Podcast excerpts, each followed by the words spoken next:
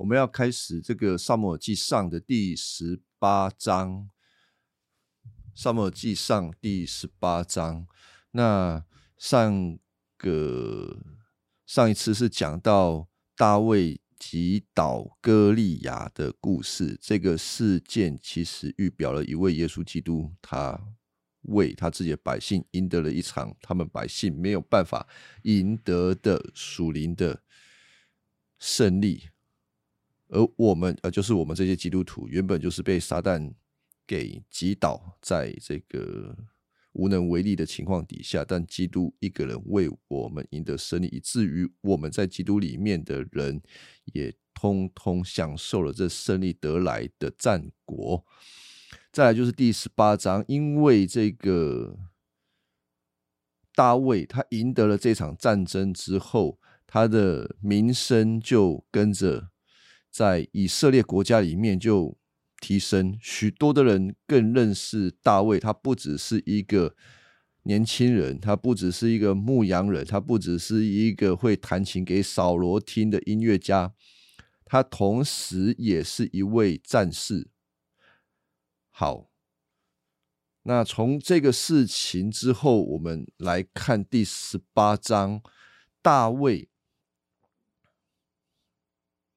跟就是第十八章一开始哈，扫罗跟大卫说完话以后，扫罗的儿子约拿丹深深的被大卫吸引。其实从这个十八章以前，我们就有认识到约拿丹这一个人，他是扫罗的儿子。有一句话叫做“拍碟生好顺”。拍点先后笋，坏的竹子会生出好的竹笋，哈，可以用在扫罗的儿子约拿丹身上。扫罗是一个不懂得查验上帝心意的人，我们也可以这么说，就是扫罗的心根本就没有神。扫罗的心根本就没有神，他顾虑的都是他自己。可是。他的儿子约拿丹跟他的老爸完全都不像。约拿丹在面对扫罗这一件事情的事情，在这件事情上面，他看到了大卫的勇气，还有大卫对耶和华神的信赖跟忠诚啊，忠诚很重要，忠诚就是。他认为所有的一切都应该以神为中心，所以他在击倒歌利亚的这一件事情，他的动机是为了耶和华神的名，所以他才出战。但是扫罗呢？扫罗看到这一件事情，就是他面对歌利亚的时候，他看到的是一个他没有办法击败的对象，然后是在后面瑟瑟发抖。那约拿丹呢？我们不知道约拿在约拿丹在这一件事情上面，呃，是扮演什么样的角色。但是除了歌利亚的事件之外，约拿丹也是一位战士，而且他在之前所描述的战争当中，他非常的勇敢啊，并且呃，也是一位依靠耶和华的一个人。好。那约拿丹看见大卫所做的事情，他被大卫吸引，他爱大卫像爱自己一样啊，这是一个截然不同的，就是什么叫做爱一个对方像爱自己一样？这就好像是他不会把自己跟大卫分你分我，就是就是大卫好像是他的敌对者，大卫是他的。敌对者的意思是是是他的对手啦。为什么会这么说？哈，因为约拿丹是大是扫罗的儿子，所以如果扫罗死掉的话，以色列的王位就是由约拿丹来继承。但是大卫是一个什么样的角色呢？也许在当时已经开始传开来了。萨母尔高利了。大卫做以色列的王，而扫罗他其实在名义上虽然还是以色列的王，但是耶和华上帝已经说：“我不要扫罗做王，我要另外兴起一个领袖，是合他心意的领袖来接替扫罗。”而萨姆尔就高立了大卫。这件事情可能已经传到许多人的这个耳朵里面了。那扫罗他可能。反应比较迟钝，但我相信敏锐的这个约拿丹，他大概看出大卫是一个什么样的角色。他不只是单单勇敢，他还对上帝是忠诚的。他爱大卫，他没有把大卫当做好像是王储继承人的敌对者。反而因为看到大卫的好，他说被大卫吸引，看到大卫的好，看到大卫对上帝的忠诚，他被吸引，他佩服大卫，所以他做了一件事情。呃，经文到第三节说到，约拿丹因为非常爱大卫，就像爱自己一样，就立誓。就立约了，跟大卫结为生死之交。这个立约在原文就叫做切一个约啊，用刀子切的切啊。我们想说那个是切蛋糕吗？不是，不是切蛋糕。在古代的晋东，立约不是切蛋糕，是切什么？切牲畜。记得上帝怎么跟亚伯拉罕立约？把牲畜。剖开来，剖成两半，放在路的两旁。两个人立约的双方从牲畜的中间走过去，意思就是说，毁约的人如同死掉的牲畜一样，要就是你若毁约，你就是死，就是拿生命做代价。所以这个地方，约拿丹也跟杀那个大卫立约，结为生死之交。当然，我们。看经文不是很确定他们到底有没有这个仪式，但是我们可以确定的是，约拿丹他不是嘴巴讲讲而已，他用他的生命作为立约的代价。好，第四节不但如此，他脱下自己的袍子给大卫，脱下自己的袍子给大卫，干他做什么事情？给他穿吗？呃，可能是给他穿啊，但这个有其他的意义啊，特别是萨姆尔记，萨姆尔记这里衣服有一个象征性的意义，这个不难猜。什么象征性的意义呢？就是衣服代表了衣服的。呃，所有者，我的衣服代表了我，代表了我的身份，代表了我的地位。我们来翻一些经文，可能会帮助大家哈，在这个沙漠记哈，嗯，先看一下，一起看一下这个民数记哈。亚伦要归到他列祖那里，他必不得进入我所赐给以色列人的地，因为在米利巴水，你们违背了我的命。你带亚伦和他的儿子以利亚撒上和约何尔山。亚伦把圣衣脱下来，给他儿子以利亚撒穿上。亚伦必死在那里，归给他列祖。啊，这里就是在民数记里面，他们要。他们已经出埃及了，亚伦已经成为祭司了，而亚伦要死之前，把他的衣服，这个圣衣是他在作为祭司所穿的衣服，脱下来给他儿子，表示透过这个衣服，他的职位、他的身份传递给他的儿子。我们再看另外一段经文，是列王纪上十九章。列王纪上十九章十到二十一节，我怎么写那么长？我看可不可以缩短一点？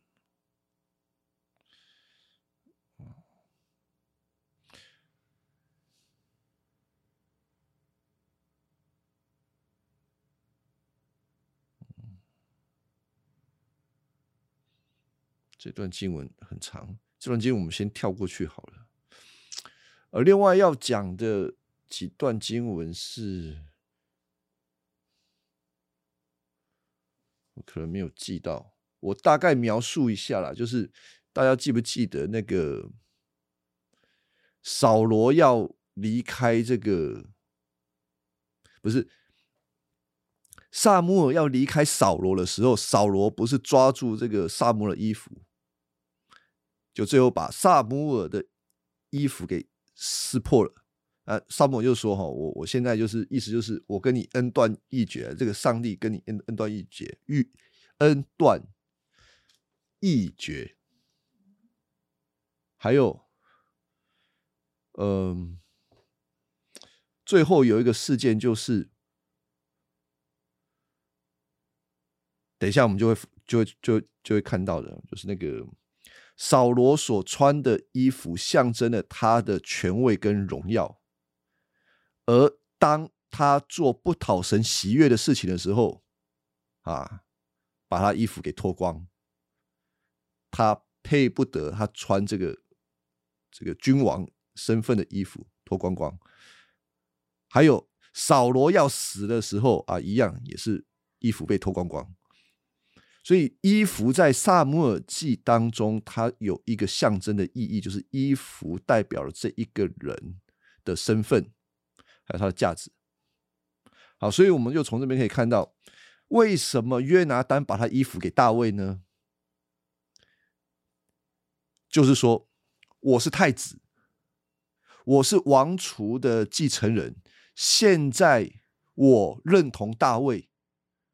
我相信大卫才是一个更合神心意的王储的继承人，因为神透过萨母高立了他。这个约拿丹就把衣服跟他的配件、他的盔甲、刀弓、腰带，通通给了大卫，是这个意思的。那。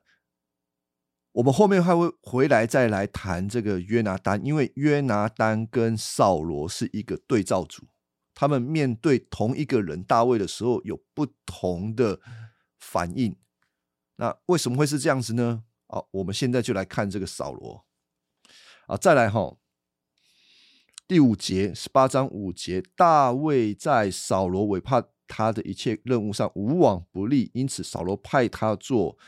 军队的官长这件事情，人民跟扫罗的臣仆都很高兴，就是意思就整个以色列人都喜欢大卫，大家都喜欢他，没有人不喜欢他。好，我们再来看第六节，大卫杀死歌利亚之后，军队凯旋归来，以色列各城镇的妇女都出来迎接扫罗王。他们兴高采烈的唱歌跳舞，拍着铃鼓，弹着七弦琴啊，就是热烈的欢迎，边跳边唱歌，唱什么东西呢？他们唱，当然我不知道怎么唱了，但歌词是记录下来的。扫罗杀死千千，大卫杀死万万，哇，这是什么意思？扫罗王战功叫做千千，你杀死千千的敌人啊！后面有一个人叫大卫，他不是王，他就是个战士，他杀死万万，讲的是事实吗？是事实，对于事实的一个描述。第八节就说扫罗不喜欢这歌啊，我们自己想，我们也可以想得到啦。我们怎么有如果？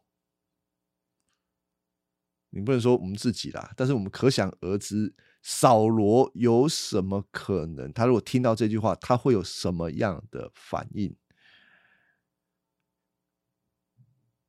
经文告诉我们，他生气了，非常的生气。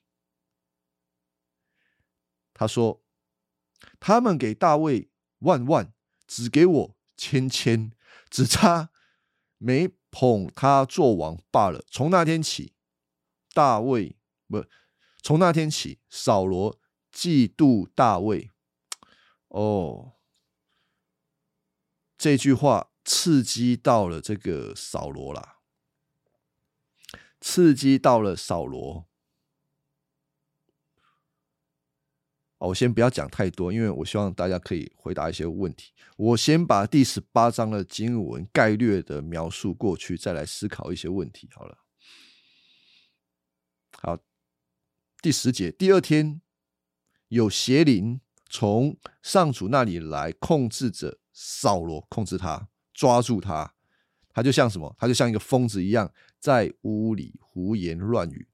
胡言乱语，你就可以想，哎呀，K 笑，他就疯了，然后再不知道，反正就是疯了。胡言乱语，这个原文叫做说预言呐，像疯子一样说预言，像先知一样说预言。这个，所以哈，有的时候我们在想，有时候教会在。强调说预言，可是说一些奇怪的话，呃，我们还是需要思考一下。你如果从扫罗在这件事情上面，他正好告诉我们说，说预言的人不仅都是先知，有的时候说预言的人就像疯子一样。然后呢？大卫就跟以以前一样弹着竖琴，弹琴给他听，看他会不会比较那个。结果扫罗拿着矛，就自言自语说：“我要把他扎在墙上。”就对准大卫扔过去，扔了两次，大卫都躲开了，没有把大卫杀死。就是他想杀大卫啊。第十二节，扫罗怕大卫，因为上主跟。大卫同在，却离弃他，离弃扫罗。因此，扫罗打发大卫，指派他指挥一千人的队伍。大卫率领部下出战，战无不胜。上主与他同在。扫罗看大卫事事成功，就更加怕他。但是，全以色列的人都爱大卫，他是一个卓越的领袖。啊，从这件事情上面，我们需要做一些思考，就是从思考大卫跟扫罗这两个人的差距。大卫其实不过就是一个臣仆啊，他没有什么实际的那个，呃，实际的权利，权利是扫罗给他的。扫罗拥有真正的这个国家的权利啊，相较于。扫罗、大卫就像个虾米一样啊！虽然大卫像个虾米，可是谁怕谁呢？经文告诉我们，扫罗怕大卫，就把大卫叫去做一些情，就叫他去领军。结果大卫更加的胜利之后，扫罗的害怕就更加剧烈。为什么会如此？呃，大家可以想一下。通常我们的安全感来自哪里？都来自于我们手中所掌有的权力，对吧？权力越大，我们越能够掌控许多的事情，所以我们会有安全感。但这件事情在圣经里面。在我们的信仰体系当中，告诉我们，权力越大，不见得可以给你有安全感，甚至你没有任何的权利，你只要有一件事情，你就能够得到一个绝对的安全感。什么事情？神与你同在。神与你同在，哪怕你手中一个盾牌都没有，你可以闪过仇敌对你的攻击，就像大卫一样。大卫什么都没有，而扫罗什么都有，他就是杀不掉他。大卫去做什么样的事情，神与他同在，他就事事顺利。而当大卫他没有任何的。就是说他没有其他的目的性，他只想要做一件事情，就是对耶和华神忠诚的时候，我们可以说，嗯。他不会把他想要做的事情给绝对化，就是他不会说我一定要做什么样的事情才好，反正扫罗教他做什么，他就做什么，他就把这个事情好好做了，上帝就祝福他。但是扫罗呢？扫罗有他想要的东西，就是抓住他的权位。而当他发现他用尽所有的力气都无法除掉大卫的时候，他更加的不安。更加的害怕，所以从这件事情，我们可以得到一个很重要的嗯教导，就是不管我们在任何的环境当中，我们觉得我们可能不是很有势力，不是很有才能，不是很有经济能力，我们可能在生活当中或职场当中面对一些压迫，环境给我们一些压迫，啊，仇敌给我们的压迫。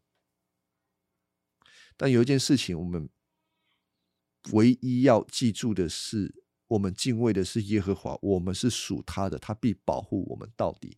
即便我们的环境看起来很危险，圣经有一句话这样子说啊：“那杀身体的，你不要怕他，你该怕的是那杀灵魂的。”意思就是说，你眼睛所看到那些仇敌，他们看起来很凶恶，他们也许可以杀你。肉体上面的生命，这都没有什么好怕。我们唯一当惧怕的是那一位永生的上帝。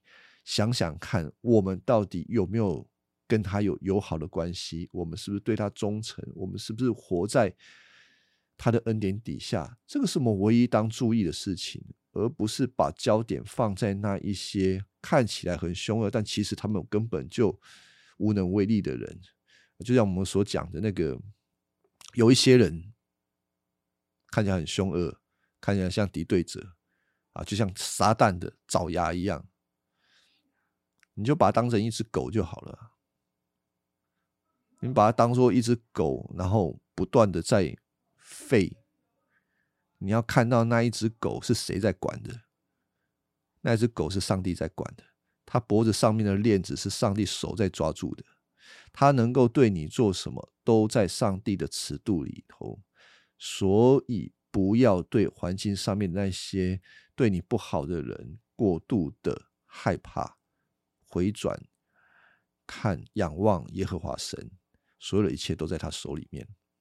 啊，这是我们在大卫跟扫罗的事情上面所看到的。好，再来哈，从这个之后啊，大卫无所不。从这个之后，扫罗无所不用其极的，无所不用其极的，要除掉他。第十七节，他告诉我们，这个扫罗用了第一个计谋，他想要把他大女儿米拉嫁给大卫，条件是你要做一个勇敢的人，忠心服侍我，想要把这个大卫给收收买。如果他做我的女婿，我就可以，就是他就得听我的，他一直在听我的，他就不用想说他的王位的事情了。然后呢，大卫的回应是什么？大卫大卫回应说：“我是谁？我的家族算什么？我哪配做王的女婿啊？”他这个口气听起来，他很谦卑，他觉得自己不配。好，到了米拉要结婚的时候，扫罗却把她嫁给这个另外一个人。我们经文没有给我们太多的细节，为什么有这样的转折啦？反正扫罗本来就不是真心要把大卫把他的女儿大女儿嫁给大卫，他的计谋没有得逞。然后第二次第二十节啊，就是他发现他另外一个女儿。米甲爱上了大卫，反正全天下的人都爱大卫啊，只有他自己不爱大卫啊。扫罗知道这件事情，他很高兴，心里就想说：我要把米甲嫁给大卫，用他做圈套，大卫要死在菲利士人手里。因此，扫罗第二次对大卫说：啊，你要做我的女婿。他吩咐左右手去跟大卫讲说：“王哦，很欣赏你，他的仆人也都很喜欢你，你娶他的女儿正是时候。”然后呢，大卫又回答说：“哎呀，这个做王的女婿真是很荣誉的事情啊！我这样卑微的人哪里配得这样殊荣？我不知道大卫，我不知道大家怎么想。大卫两次的回答，他是笨笨的，他不知道这个扫罗是要他的命嘛？反正。”大卫有一种单纯的，至少到目前为止，他对扫罗还是有一种傻傻的单纯。不过，我觉得这样子也好啦，人真的不要想太多哦。你想太多，你就顾虑东顾虑西，说啊，这个不见得好。你就我觉得哈，信靠神的事情，是信靠神的人，在很多事情上面，还是把事情想的单纯一点就好了。别人的动机怎么样？有的时候我们真的管不着，但是我们自己应当随时，不管面对什么事情，有一颗依靠神的心，神才是我们最大的保障。好，二十四节啊，这个扫罗又传话给大卫，就说：“我们需要一个聘礼，聘礼是什么呢？非利士人的羊皮。”要非利士人一百个羊皮，哇，这是要命啊！简单的讲，就是要大卫去杀一百个非利士人。其实扫罗想的是什么？当然是相反嘛，他去取人家羊皮，哪一个人会给他的羊皮呢？不可能嘛！你想到那个情景，大卫跑到非利士营地说：“你要干什么？”我要来取你们的羊皮，那当然是被打，还会干什么？难道反正哦，扫罗想的就是这样子。可是殊不知，神与大卫同在，大卫要什么就得什么。可怜的人是谁呢？啊，苦主就是这些腓利士人，无缘无故就被杀掉。好，第二十六节，扫罗的左右手把扫罗的话传给大卫，然后大卫就带他的部下取了两百个非利士人，杀死了两百个非利士人，带着他们的羊皮全数交给扫罗，然后做扫罗的女婿。这个扫罗，我想投机不着十八米，原本是要借机把大卫给处理掉，没想到大卫竟然完成了这个任务，啊，自己的女儿还要嫁给大卫，大卫就顺理成章成为王室的成员。扫罗看出上主与大卫同在，他的女儿米甲爱大卫，就更怕大卫，终身跟他作对。我们就先讲到这边，我们来思考在第十八章哈，嗯，思考第十八章的一些问题。扫罗三番两次要除掉大卫，扫罗为什么会这么痛恨大卫？它的原因是什么？哦，我我在这个前几天发的这个问题有几个问题哦，我先读一下这几个问题。第一个，为什么扫罗会这样子？它的原因是什么？我们需要把原因找出来。啊，其实原因前面已经经文已经告诉我们，其实他就是嫉妒大卫。为什么嫉妒会让？扫罗变得如此恐怖啊！今天你如果不要说扫罗，你去看那个你的现实生活啊，真的有点，真的也会这样子。一个嫉妒的人，他会发疯啊。然后呢，如果你是一个辅导员，今天假设你是辅导员，你是圣经辅导员，哦，你看到扫罗，你要怎么帮助他？当然，你首先你要。开始归纳扫罗有什么症状啊？为什么会嫉妒啊？你要帮他分析啊，然后你要如何的帮助他，如何的辅导他。我们来讲一下这个扫罗哈，他的问题哈，就是前面已经讲是嫉妒嘛。那嫉妒的本质是什么？刚刚有讲一个很血淋淋，就是显出自己。他一定是有另外一个对象，而那一个对象的存在显出自己不够好，而且残忍的是，就是那一个显出还是一个铁铮铮的事实。大卫确实比扫罗好哇！去啊，去了去了。啊，如果扫罗他是一个一般人，那也就算啊。那个大卫是个战士啊，他好那就好啊。问题是扫罗是王，他就受不了了。他认为一个王必须要占据所有的荣耀在他自己身上，所有的肯定都在他自己的身上，不能在另外一个人身上。他面对大卫的时候，他看到的是一个威胁。看到的是一个取代他的人，以至于他的安全感、他的心全部都动摇了。可是，我们如果换一个角度，我们碰到一个能力比我们好的人，虽然他可能是我们的部下，我们唯一。的选择只有嫉妒而已吗？我们没有其他更好的反应吗？我想是有的。比如说，约拿丹看到大卫，照理说，约拿丹也很有理由可以嫉妒大卫，对吧？他如果是造一个本能，一个很人本的、很自我为中心的约拿丹，他怎么受得了大卫的存在？我才是王储哎，我太子哎，你要比军事能力，我也很好哎。而为什么耶和华上帝竟然选了一个牧羊人，选了大卫？他没有选我，他很有理由嫉妒大卫的。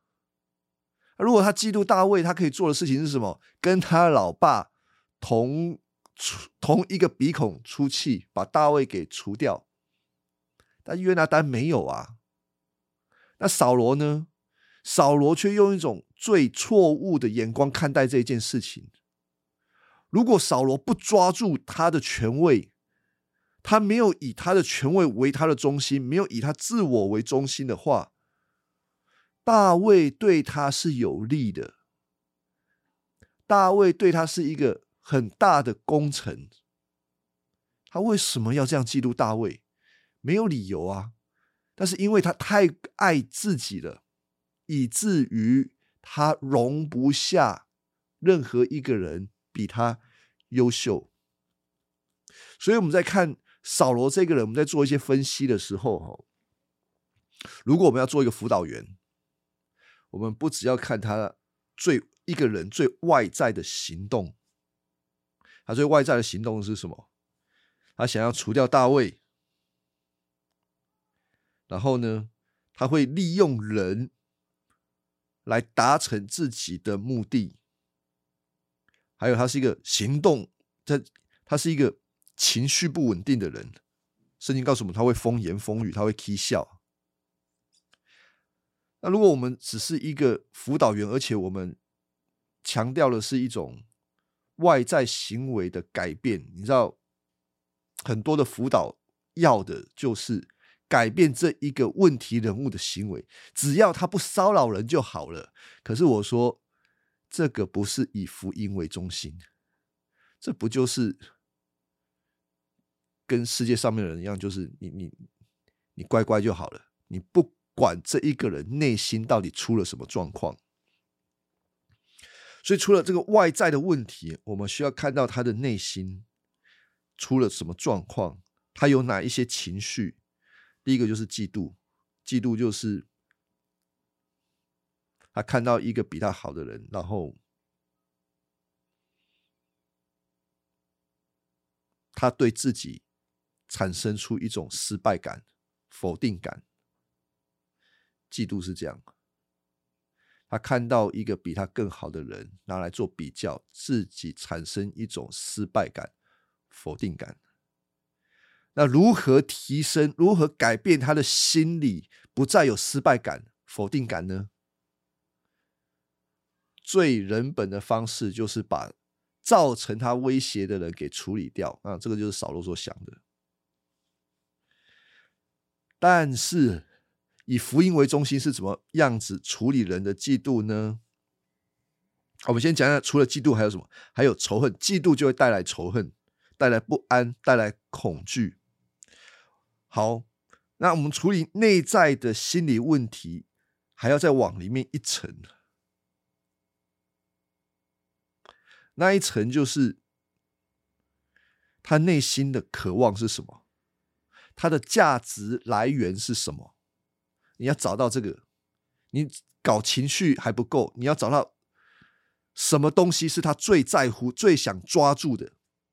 他最想抓住的那一个东西，也意味着他被那个东西给抓住，因为他没有那个东西不行。好，所以扫罗要的是什么？扫罗要的就是人民的爱戴，他的地位，他的权利。这个东西抓住了他。所以，你如果不处理他的渴望，你没有办法处理他的情绪问题、他的嫉妒问题、仇恨、不安、恐惧这些问题。好，那我们就问啊，啊，如果我们是一个好的辅导员，我们如何对这一个权力、地位、名声充满痴迷的扫罗来辅导他呢？可能有几种方式啊，有一种就是比如说，呃，扫罗啊，加油！你要加油，夺回你应有的荣誉。你可以做的比大卫还要好啊，这是其中一种方式吧，就是加油加油啊，加油型的，鼓励型的。我说这个不是以福音为中心啊，因为你还是在强化。你的渴望，你还是在强化你内心所需要的这些东西。你不觉得你的渴望是有问题的？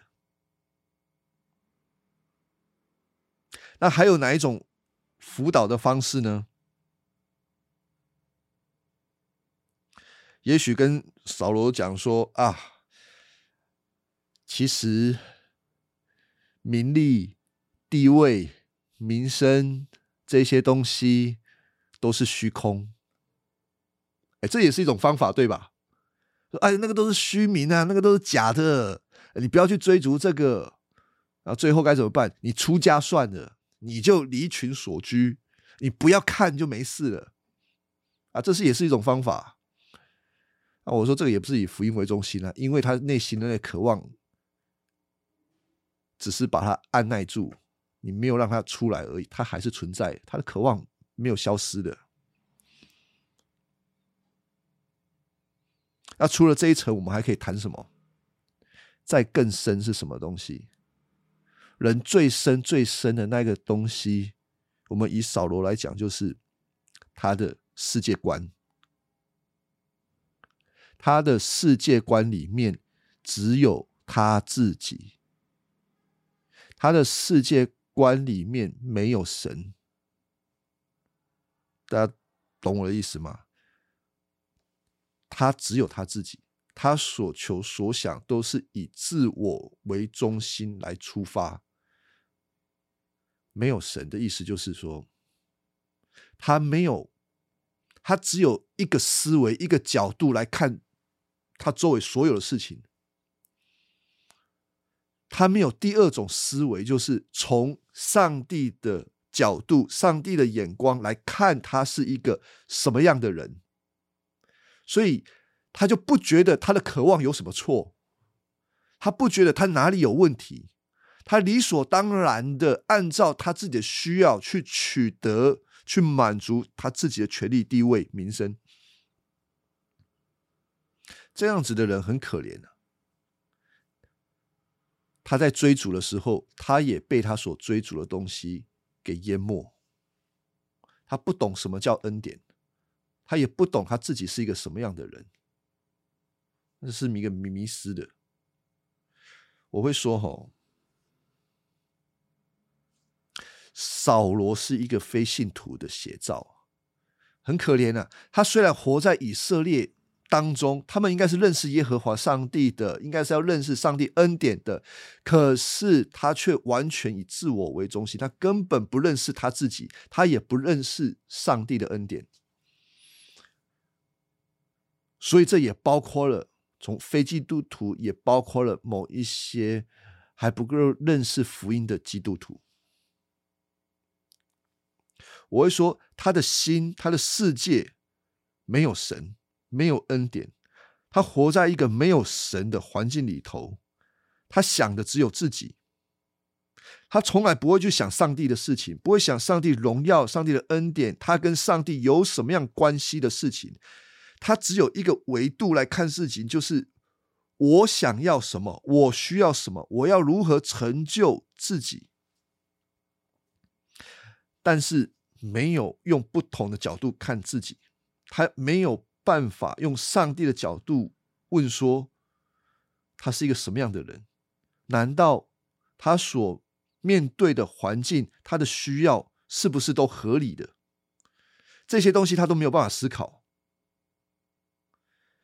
也就是说，他没有一个绝对的权柄可以主宰他，他不需要对任何的人来忠诚，他忠诚他自己的心就够了。所以，当他需要。权力、地位、名声的时候，没有人告诉他说，没有人有资格告诉他说：“扫罗，你错了。”以至于他追逐的权力、地位、名声，就成了他的生命，就成了他的神，就成了他所敬拜的对象。这样的人很可怜，他会用尽一切所能的取得他的。所有的需要，他跟其他的人也不会有真实的关系，他不会有朋友，他不会有亲人。你看扫罗，他有亲人吗？没有亲人啊，他把他女儿当做什么？当做利用品而已啊，一样，他把约拿丹当做什么？利用品而已。他不需要朋友的，他不需要亲人的，他不会跟人有真实的关系，因为他最在意的就是他自己而已。而如果他失去这些的时候，失去他的权力、地位、名声的时候，他只有一条路可以走，就是去自杀。啊，萨摩尔记的最后面，我们就看到这件事情：扫罗怎么死的？当他失去这些事情的时候，他没有脸再活下去，他选择的就是自杀。所以，我们看扫罗就是一个没有恩典的人的写照。可是我们今天在世界上面，对于一些心理有问题的，就是 汲汲营营只为了自己的人，他满足自己的欲望，在追求这些事情的人，如果我们一样采取说，哦，没有关系，你更你继续加油，你可以赢得你该赢得的荣耀，那其实是害死他。你不告诉他说。你的渴望是有问题的，你是害死他，或者用另外一种极端的方式，就是说这个都是虚空，你出家算了，你不要面对这些事情。那世界上只有这两种方法，但是福音跟这两种方法都不一样。福音不是自我成就，福音也不是叫你躲避，福音是。上帝直接满足你内心最大的渴望跟需要，你真正需要的权利、名声、地位，都从基督来。他让我们成为他的儿子，他让我们跟天父恢复了关系。我们所有的一切的价值都在耶稣基督里，并且他把属天所有一切将来的盼望全部交给我们，而我们的现在活在一个已然未然的阶段里面，我们确实得到了，但还在一个持续得到的阶段。而我们现在应当做的是，更多的认识耶稣基督，好叫我们跟基督。联合越来越紧密，所以当我们看到扫罗的时候，我们可以这样子跟他讲：扫罗，你错了，你所追求的、你渴望的权力、地位、名声这些东西，不是你生命的所有，不是你生命的价值。你应该要从神的眼光看你自己。你原先是一个不配的人，但神却给你这一切。你应当以感恩的心来领受。你需要的是悔改，甚至神立了另外一个人作为替代你的人。你应当感到的是为那一个人佩服，为那一个人感到喝彩。因为那一个人确实能力很好，他比你更爱神、更忠诚。你应该是欢心的接受这件事情。他如果在这件事情上面悔改，不以自己为中心，以神为中心，接受这件事情的时候，扫罗将会得到释放。他不会再这么在意说：“哦，我的荣誉。”我的王位，我我我，他不会那么多我，他会谈到的是上帝，上帝的旨意，上帝的心意，上帝的恩典，他会释放，他也不会觉得说别人对他的看法，就是扫罗杀死芊芊这件事情是对他的，对他的什么批评或者是否定。只有自我为中心的人听到这种话会发疯啊！说啊，你在否定我，你在否定我的价值，我是一个没有价值的人。但是如果你你是一个以福音、以上帝为中心的人，说哦，我知道，也许他们讲的是一个事实，我可能心里不是很舒服，但是我能不能杀死万万，对我而言并不是至关重要的。上帝有上帝的旨意，我领几千两就做几千两的事情，我满意我在神手中所得的，我杀死千千，我领到的就是千千的奖赏，我乐意。如果是这样子，不会有嫉妒。有的时候弟兄姐妹，不管是在教会内、教会外，我们看到有些人恩赐比我们更好的，我们用什么样的态度去面对这些事情呢？当我们嫉妒的时候，其实就在否定一件事情。否定什么？否定上帝现在此时此刻所给我们的恩赐、才干不够。你觉得上帝给你不够，你才会去嫉妒另外一个人。而当你真正明白福音的时候，你知道那不是你的价值体系。你不需要在这件事情上面赢得别人的喝彩，而是我已经得了耶稣基督，我已经满足了，我也满意神所给我的，我喜悦我现在手中所做的。你会释放，你不需要跟人家去做这种比较，是这样。所以我们说，我们需要以福音为我们的。中心以福音作为我们的价值，而不是靠着外在的这些东西。从扫罗的这个事情上面，我们就能够看到。好，那我们今天就讲到这里。